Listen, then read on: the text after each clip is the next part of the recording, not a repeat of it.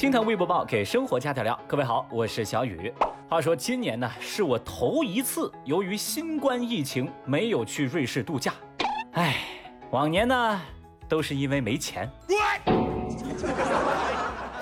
微博热搜被暂停更新一周。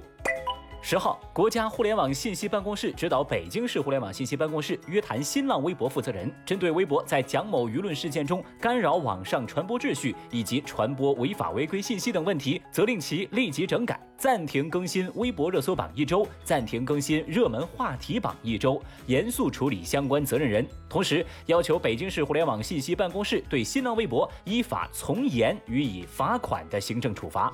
于是呢，微博热搜榜定格在了六月。十号的下午三点，那看到这个消息呢，小雨我的第一个反应就是大快人心。而那些热搜的充值用户，这一回简直赚大发了呀，充一天顶七天。不过当我冷静下来，转念一想，嘿，这微博热搜榜停更了，那小雨我这工作量还不得成倍的增加吗？马路二十四个井盖被偷走二十个。前几天，西安灞桥区柳亭路的环卫工人发现，附近刚刚换上的新井盖又丢了一些。而在这前一天，这条路上的二十四个井盖就被偷了二十个。市政养护公司表示说，被偷走的全是铁井盖，水泥井盖一个没丢。而为了确保安全，眼下呀，他们只能用水泥井盖临时作为遮挡。现在对这个事情已经报案处理了。而环卫工人则表示，现在铁井盖的库存都不够了呀，因为他们换上去的速度还没有小偷偷的速度快。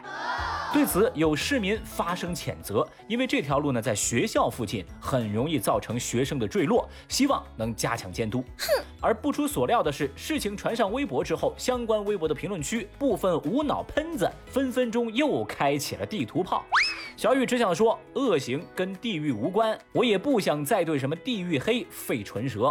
这事儿让小雨感到疑惑的是，这都什么年代了，还有人偷井盖吗？没有井盖的道路危险系数直线上升，这偷井盖的人完全是在谋财害命。真的就有人这么穷，这么贱吗？好恶心啊这种人！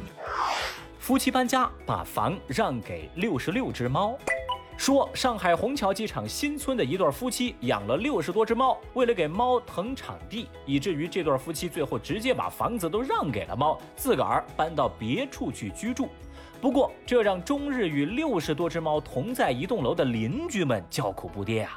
邻居们在家二十四小时听猫叫，一开窗户就有跳蚤跳上他们晒的衣服。嗯，居民们多次跟这个房主交涉，但对方的态度十分的强硬。在居委会的协调之下，房主是口头上承诺会加强对猫的管理，但是邻居们也没见这房主夫妻有什么动作，猫依旧在叫，跳蚤依旧在跳。街道方面现在表示会采取相应的措施，尽量减少这一屋子猫对周边居民的影响。这对爱猫夫妻的操作也真是够骚的啊！诚然，爱猫自然是没错的，但不能让邻居为你们的爱猫行为买单吧？在小雨我看来，哈，囤积一堆的小猫，却没有真正的担负起责任去照料它们，这不叫爱护，这更像是虐待动物。以爱的名义自我感动，又把噪音和异味甩给你的邻居，这种人呐，离他越远越好啊。网红猥亵女童出狱后获爱心帮扶。最近，一场名为“豆浆王子回家”的爱心帮扶活动在南宁举行。视频显示，因为曾经猥亵儿童而被判刑四年的网红“豆浆王子”蒙某某出狱回家，获得了当地公益组织的帮扶，搞了这么个活动。而且呢，这个活动还全程以视频的形式、记者会的形式全程发布到网络上。这消息一出，立即引起了诸多网友和市民的反感，恶评连连。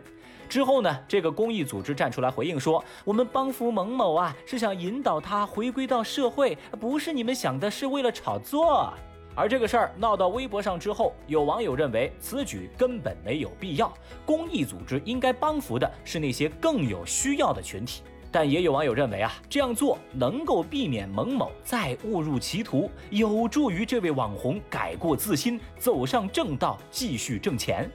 那不知道正在听节目的您对这事儿又是什么样的看法呢？反正小雨我搞不明白啊，一个公益组织不去帮扶受害女童，反过来帮扶网红加害人，嚯，这是个什么神奇脑洞啊？哎，弱弱的问一句哈，我可以讲脏话吗？哦，不行啊，好吧，那我无话可说喽。好了。